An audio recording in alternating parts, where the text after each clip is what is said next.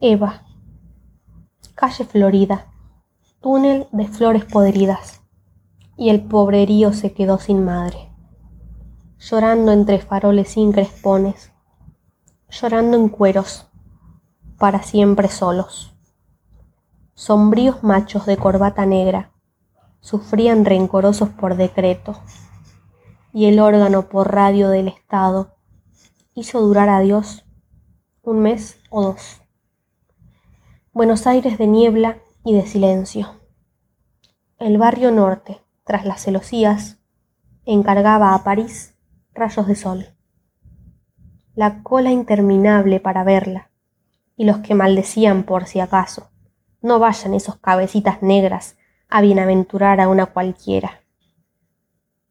Flores podridas para Cleopatra, y los grasitas con el corazón rajado, rajado en serio. Huérfanos, silencio. Calles de invierno donde nadie pregona el líder, democracia, la razón. Y Antonio Tormo calla, amémonos un vendaval de luto obligatorio, escarapelas con coágulos negros. El siglo nunca vio muerte más muerte. Pobrecitos rubíes, esmeraldas, bisones ofrendados por el pueblo, sandalias de oro, sedas virreinales, vacías, arrumbadas en la noche.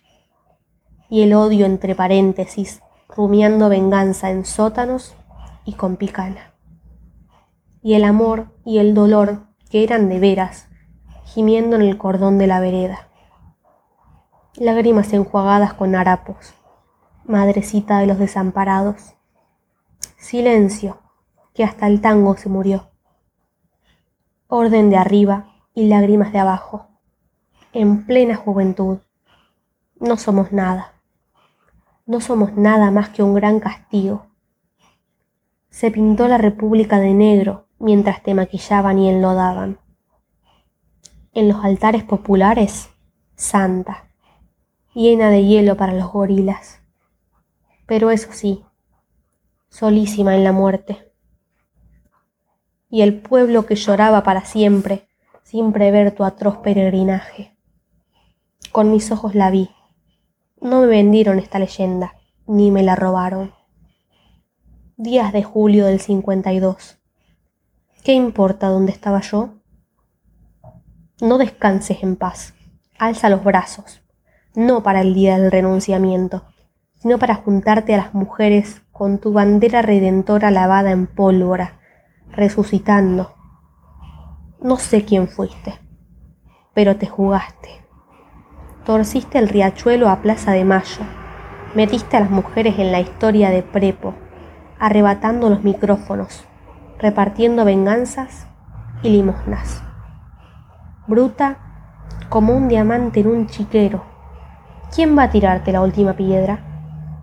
Quizás un día nos juntemos para invocar tu insólito coraje.